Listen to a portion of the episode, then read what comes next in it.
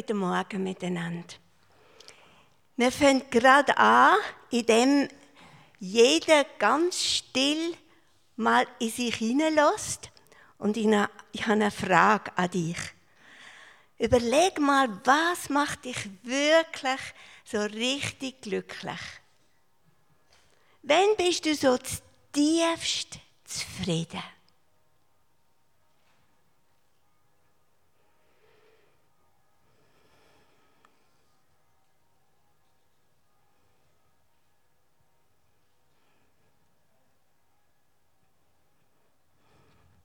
Wir haben nämlich in diesem Jahr eine Jahreslosung. Eine Jahreslosung meint, dass die Verantwortlichen von unserer Gemeinde Gott fragen, mit was für einem Wort von dir, Gott, sollen wir durch das Jahr gehen. Und sie beten dann, und dieses Jahr haben sie empfangen den Psalm 37, Vers 4. Und der, das hängt eben da, und ich glaube, wir haben uns schon so daran gewöhnt, dass es wahrscheinlich kaum noch irgendwo uns beschäftigt. Und dabei ist es wirklich etwas, wo Gott uns äh, mit durch das Jahr geht. Also wirklich ganz wichtig ist. Eine Jahreslosung. Unter, der, unter dem Bild steht der Text dazu, das steht im Psalm 37, Vers 4. Freue dich innig am Herrn, dann gibt er dir was dein Herz begehrt. Also, es ist die beste Übersetzung, die wir dort gefunden haben und äh, auch dort äh, auch gedruckt worden ist. Aber ich habe immer ein bisschen Mühe damit. Wie wenn man sich so auf Befehl kann freuen kann. Also Freuen ist doch etwas, wo irgendwo ausgelöst wird. Aber das ist doch nicht einfach auf Knopfdruck. Und dann nachher noch der Nebensatz. Äh, dann wird er dir geben, was dein Herz begehrt. Das hat mich fast ein bisschen an einen Automaten erinnert, wo man, wenn man das richtige Münz oben einwirft, dann nachher unten die richtige Erhöhung kann. Also irgendwie stimmt das doch nicht ganz mit dem, was wir sonst so in der Bibel lesen und wie wir das irgendwie doch eigentlich verstehen und der Sommer hat uns das Wort nochmal beschäftigt, weil wir haben so eine Woche gestaltet, wo uns das, äh, der Psalm 37 ganz wichtig war. Und dann sind wir auf eine neue Übersetzung gestoßen. Die ist zwar nicht so neu, vom Roland Werner, wo das in, dem, in der Übersetzung das Buch endlich total total auf den Punkt bringt. Jetzt loset mal zu. Finde deine Lebensfreude im Herrn und er wird dir das geben, wonach dein Herz sich sehnt. Das ist ein Unterschied. Freudig, gefälligst oder finde. Was macht uns denn wirklich glücklich? Du hast vorhin ein bisschen in dich hineingelassen. Wo Wann bist du wirklich zufrieden? Wo findest du deine Lebensfreude? In Beziehungen?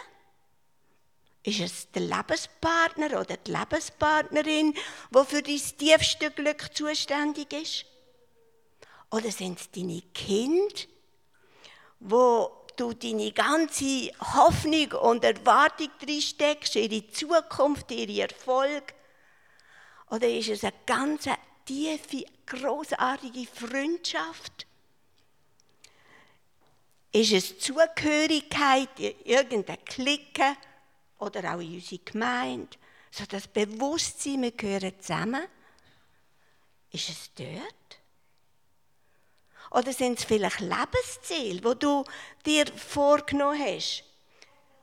Ähm, eine berufliche Karriere?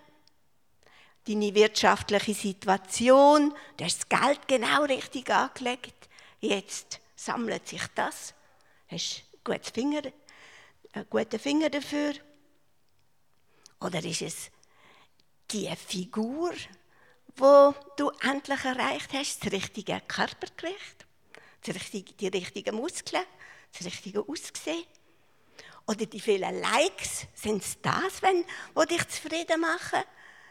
In deinem, im, in deinem, ja, jetzt weiss ich schon wieder nicht, wie das Ding heisst, wo, wo man kann gehen, schauen. Ähm, ist es, ähm, sind es die sportlichen Erfolge? Deine Beliebtheit? Oder findest du deine Lebensfreude in der Freizeitgestaltung? Beim Klettern, beim Surfen, beim Wandern, beim Tanzen. Also unsere äh, Gesellschaft bietet uns da ja im Moment wirklich unbegrenzte Möglichkeit, wo wir also richtig können zufrieden werden und eigentlich sollten, könnten restlos glücklich sein, eben so der begehrte Kick, Kick finden. Und es ist auch überhaupt nichts dagegen einzuwenden. Wir dürfen zufrieden und glücklich sein. Das Wort sagt uns überhaupt nicht, dass das nicht dazu gehört. Das Wort, wo wir bekommen haben, wo uns durch das Jahr begleiten soll, macht uns lediglich ganz liebevoll darauf aufmerksam, dass es, ganz, dass es ganz schön schief gehen kann, wenn wir irgendwo aufs Falsche setzen. Wenn unsere Prioritäten ähm, eben mein Erfolg ist oder was immer. Denn was passiert, wenn eine Naturkatastrophe in kürzester Zeit alles vernichtet, was wir uns aufgebaut, haben, was uns hat zufrieden gemacht? Oder ein Unfall unsere Mobilität auf den Rollstuhl begrenzt, reduziert? Oder eine Diagnose unsere Lebenserwartung zerschmettert? Oder unser liebster Mensch, der beste Freund, die beste Freundin uns enttäuscht oder genommen wird? Oder der Chef uns verkennt? Finde deine Lebensfreude im Herrn und er wird dir das geben, was dein Herz begehrt. Die Jens wird uns jetzt helfen, zu verstehen, wie wir unsere Lebensfreude können finden bei Gott.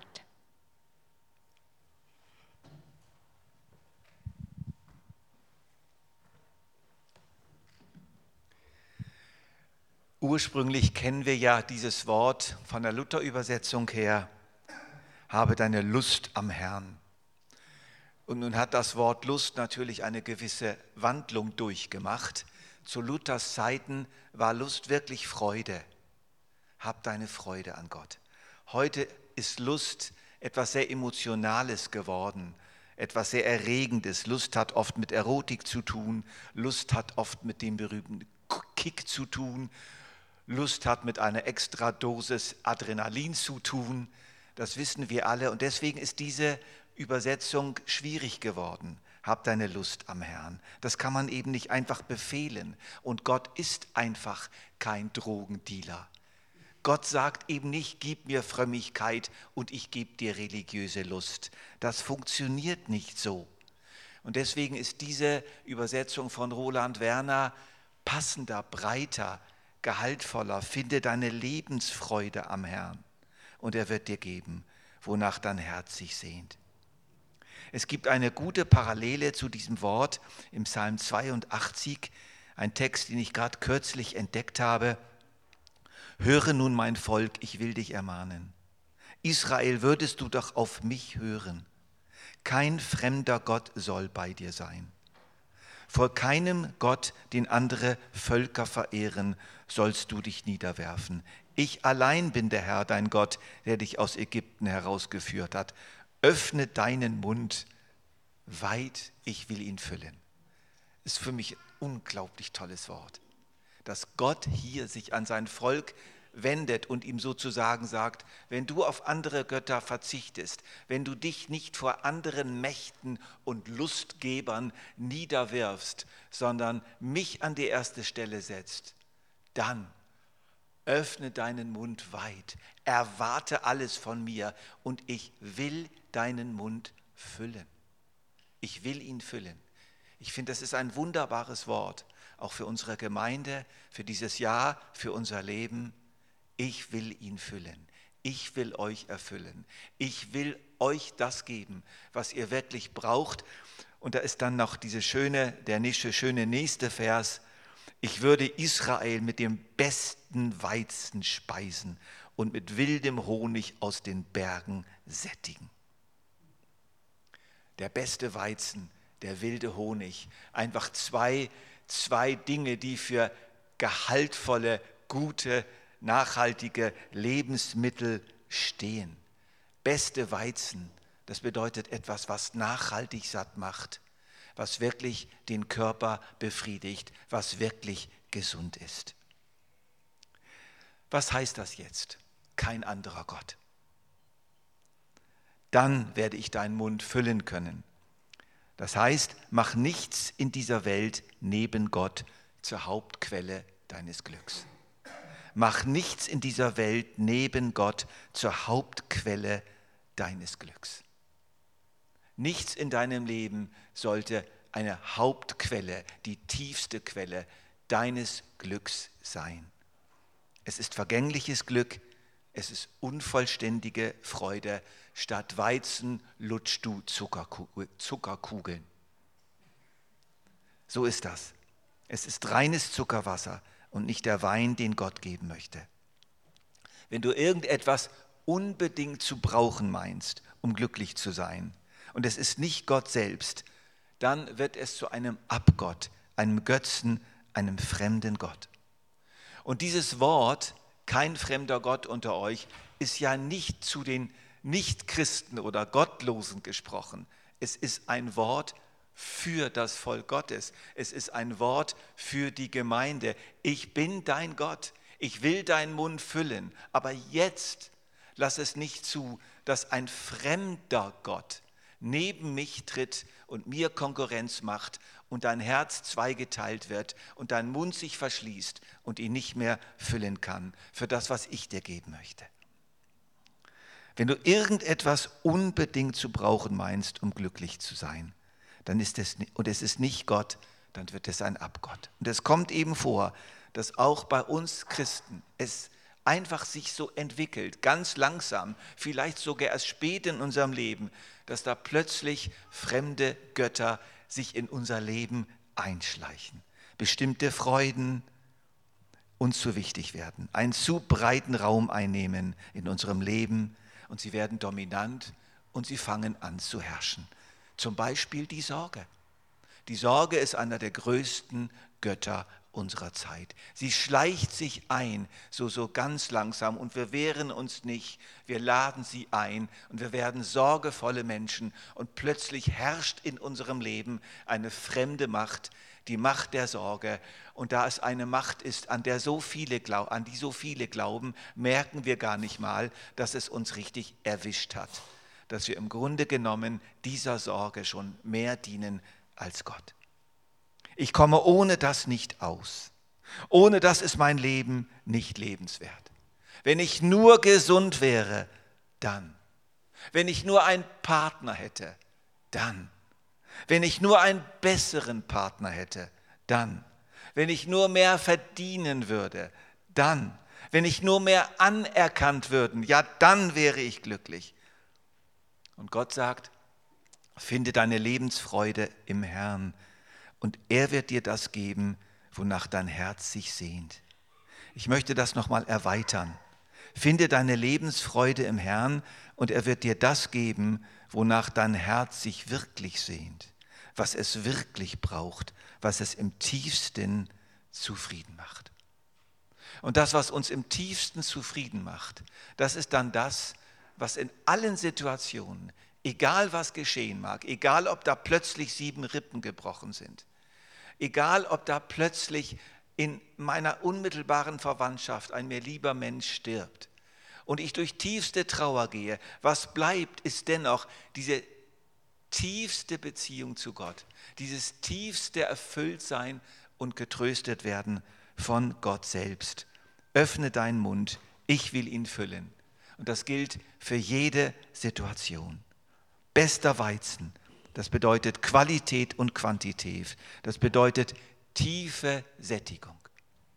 Und doch, wenn wir das so hören, kommen Zweifel. Stimmt das wirklich? Ist das nicht doch fake? Ist das nicht doch frommer Schmus? Ist das nicht doch einfach religiös mit der großen Kelle angerührt, aber es ist nichts dahinter? Ich möchte diese Frage jetzt mal bewusst zulassen, weil es unter euch und jetzt auch unter uns und jetzt wieder ganz frisch so viel Leid gibt, so viel verdorbene Ferien, so viel Trauer, so viel unerfüllte Wünsche. Das ist die Realität unseres Lebens. Und nun sagt Gott das hier einfach so, finde deine Lebensfreude in mir. Und ich will dir geben, wonach du dich wirklich, wonach du dich wirklich sehnst. Und deswegen habe ich gedacht, ich versuche mal das Ganze ein bisschen konkreter zu machen. Wie können wir uns denn das eigentlich vorstellen? Freude an Gott. Und ich versuche jetzt mal ein paar Beispiele zu nennen, damit es mal konkret genug wird und damit wir es vielleicht auch leichter glauben können. Ich beginne mit dem Motto, geteilte Freude ist doppelte Freude und geteiltes Leid ist halbes Leid. Kennen wir alle, oder? Der Spruch, mit dem leben wir. Und wir haben erlebt und Menschen erleben das immer und immer wieder, dass dieses Sprichwort wirklich wahr ist. Geteilte Freude ist doppelte Freude und geteiltes Leid ist halbes Leid. Und diesen Spruch dürfen wir tatsächlich auf Gott anwenden. Wir haben viele Freuden erlebt im Camp. Wir haben, wir, Kathi und ich haben eine wunderbare Velotour gemacht, die, die Donau entlang bis zur Donaumündung. Und, wir, und, ins, und, und uns sind so viele Freuden begegnet. Und es war echte Freude. Und es war keine falsche Freude. Aber wisst ihr was? Diese Freude wurde beständig vermehrt, wurde einfach verdoppelt durch zwei einfache Sachen. Erstens, wir konnten die Freude miteinander teilen und Gott war dabei und wir konnten die Freude mit ihm teilen. Ich habe nicht die ganze Zeit Loblieder gesungen auf dem Fahrrad, aber ich bin gefahren und habe mich gefreut und habe diese Freude immer wieder zu Gott gebracht und ich wusste, er war dabei. Und so wird die Freude vermehrt. Und das ist das Schöne. Wir dürfen alle Freuden dieses Lebens einbeziehen, integrieren, wie man so schön sagt, in unsere Gottesbeziehung und sie vermehren sich, sie werden nachhaltig, sie werden tiefer. Unsere flachen Freuden und auch unsere schönen Freuden werden tiefer, gehaltvoller, wenn wir sie mit Gott teilen. Und, und, und beim Leid ist es genau umgekehrt. Es gibt so manche Situationen in meinem Leben, da habe ich einfach gelitten. Es ist einfach so, ich habe wirklich gelitten. Aber ich habe das Leid mit Gott geteilt. Nicht in Form eines kurzen Stoßgebetes von 30 Sekunden, sondern indem ich wirklich mit Gott gesprochen habe. Ich habe hab dann lange Spaziergänge gemacht. Ich habe wirklich in meinem äh, Leben einige schlimme Sachen erzählt. Nicht nur der Unfall, ich habe auch innere Unfälle und Abstürze erlebt. Noch und noch. Ich habe Depressionen erlebt. Ich habe wirklich Trauerfälle erlebt. Aber es war einfach, eines ist wirklich klar. Wenn man es mit Gott teilt, wenn man es mit ihm bespricht, wenn man ihm das Herz ausschüttet, wenn man zu ihm geht mit der Trauer, wenn man nicht sich abwendet in der Trauer, sondern sich Gott zuwendet in der Trauer, dann wird das Leid halbiert. Es wird erträglicher und der Trost kommt wieder rein und die Freude kommt wieder rein. Und da habe ich auch jetzt gerade kürzlich ein wunderbares Wort entdeckt. Ich will frohlocken und mich freuen über deine Gnade. Damit sind wir alle einverstanden, oder? Ich will frohlocken und mich freuen über deine Gnade, dass du mein Elend angesehen, die Bedrängnisse meiner Seele erkannt hast. Also das finde ich so etwas von konstruktiv. Ich will frohlocken, ich will mich freuen. Warum? Das Elend ist immer noch da, aber du hast es angesehen, Herr. Und die Bedrängnisse meiner Seele hast du erkannt. Das ist eindeutig und das sagt auch jede Trauerforschung, sagt, kann das genau bestätigen, rein psychologisch. Wenn man jemand hat, der die Trauer versteht, der sie mit einem teilt, der aufmerksam zuhört, der gesagt hat, du, das ist ja wirklich ganz schlimm, was dir passiert ist, dann nimmt die Trauer ab. Sie wird erträglicher, sie wird verkraftbarer. Und auch das ist eine Erfüllung dieses Wortes. Ich öffne deinen Mund weit, ich will ihn erfüllen. Geteilte Freude ist doppelte Freude, geteiltes Leid ist halbes Leid. Und jetzt gibt es aber noch eine Vorfreude. Die hat auch große Kraft, große Kraft mitten im Elend, mitten in der Verfolgung, mitten in schwierigen Zeiten. Und diese Freude, die wirklich von Gott eingespeist wird in unser Leben, ist die Vorfreude. Die Vorfreude. Manchmal erleben wir das auf einer langen, mühsamen Wanderung und wir schwitzen wie verrückt und wir können fast nicht mehr. Aber wir wissen, es wartet ein Restaurant auf uns mit reservierten Plätzen und dann gibt es einen halben Liter Quellfrisch und da gibt es Kaffee und Kuchen und da können wir uns endlich die Beine von uns strecken und da ist Schatten und wir kennen den Platz, wir waren schon mal da oder jemand hat uns davon erzählt. Und diese Vorfreude gibt eindeutig Motivation und Schwung, die letzten Meter auch noch zu schaffen. Und Gott hat uns wirklich eine neue Welt bereitet. Gott hat uns einen Platz bereitet, ein echtes Paradies, ein richtiges, wirkliches, leibliches, seelisches, geistliches Paradies, eine neue Welt, die vollkommen ist. Die ist schon am Werden, die hat Gott schon bereitet und er baut an ihr weiter. Und dort kommen wir hin. Es gibt Hoffnung für unser Leben. Oft gibt es auch schon in diesem Leben dann die große Befreiung, die Erlösung, ein Ende des Leids. Aber die größte Freude wartet auf uns. Und diese Vorfreude, die hilft uns. Das ist nicht eine Fake-Freude. Vorfreude ist echt und real, auch wenn das, was man da, auf das man sich freut, jetzt hier noch nicht gerade gegenwärtig ist. Und ich möchte diese Vorfreude mal ganz bewusst nennen als echte Möglichkeit. Diese Vorfreude kann man wirklich kultivieren. Und das ist noch und noch in der Bibel wird das so gemacht, dass zum Beispiel die Apostel den verfolgten Christen den Himmel ausmalen. Oder dass der Psalmist weiß, es kommt die Zeit, gerade jetzt ist das so wichtig, wenn, wo alle Könige sich beugen werden vor Jahwe und ihn anbeten werden und zu Israel hinpilgern werden und dort den Gott in Sion anbeten werden. Es gibt so viele Ausmalungen unserer Zukunft. Und das ist die Vorfreude und diese Vorfreude ist real. Kultiviert diese Vorfreude immer wieder. Und dann gibt es noch eine Freude, die ich nicht unerwähnt lassen möchte. Und diese Freude nenne ich die Herzensfreude.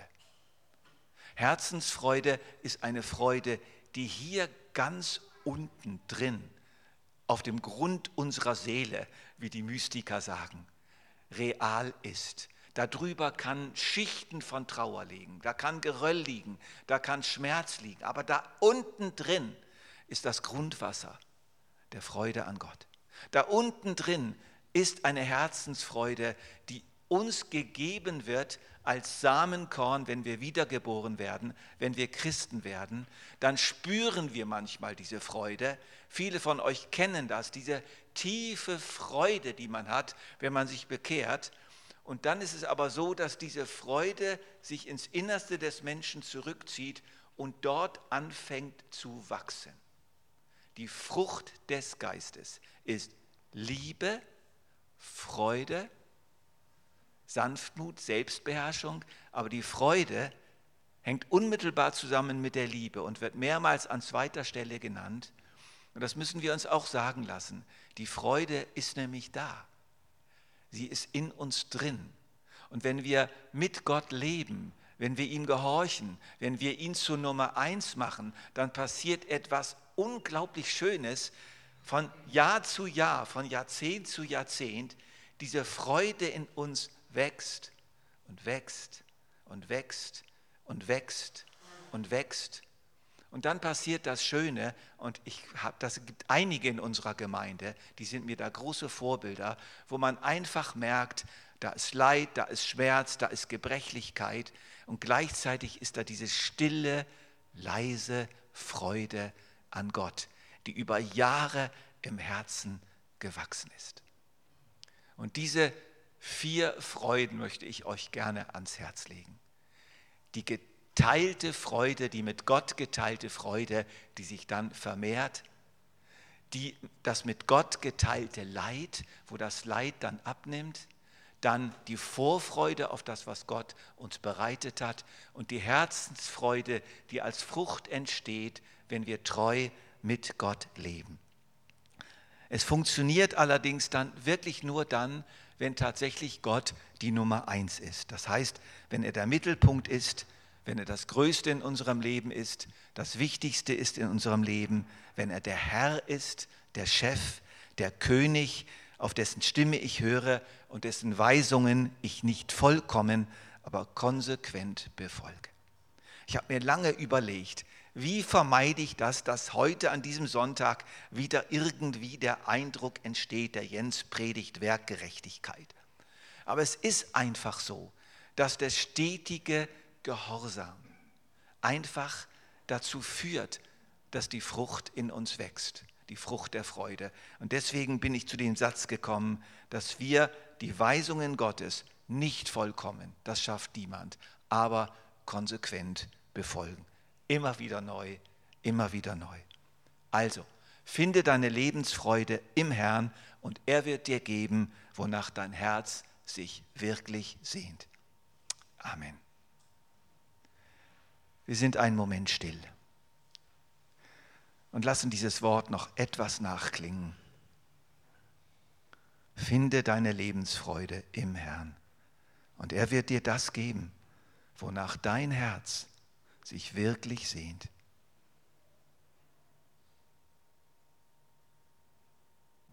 Amen.